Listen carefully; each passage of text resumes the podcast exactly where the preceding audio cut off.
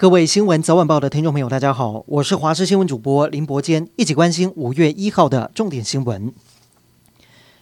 台铁企业工会不满公司化草案，未经协商就送立法院，今天发起不加班活动。台铁表定列车全部停驶。根据统计，截至上午八点，已经有五班临时班次开出，输运大约两百名旅客。接近上午十点，已经输运超过五百人。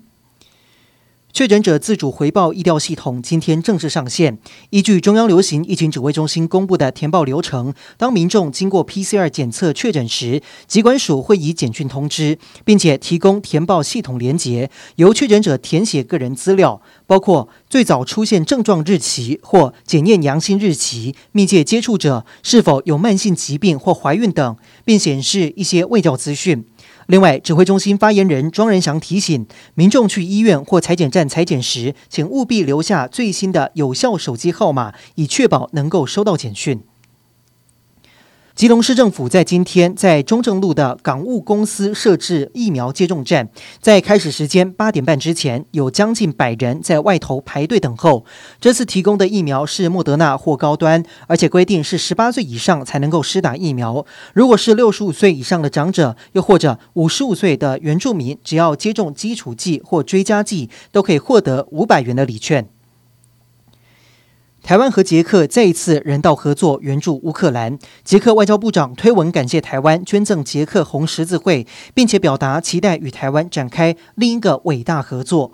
外交部长吴钊燮昨天晚间转发捷克外长推文，指出台湾很荣幸与捷克携手协助乌克兰人民逃离俄罗斯的侵略暴行。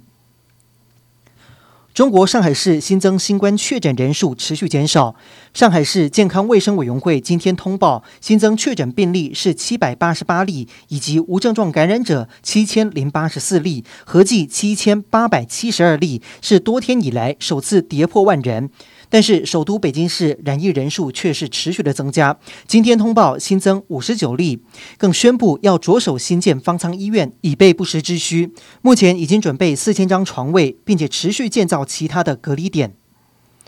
俄罗斯武装部队表示，今天他们发射了高精准飞弹，击中十七个乌克兰军事设施，并且摧毁一个指挥所以及用来存放火箭和大炮的一间仓库。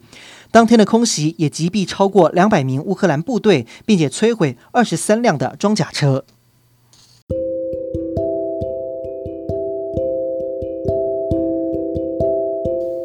以上就是这一节的新闻内容，感谢您的收听，我们再会。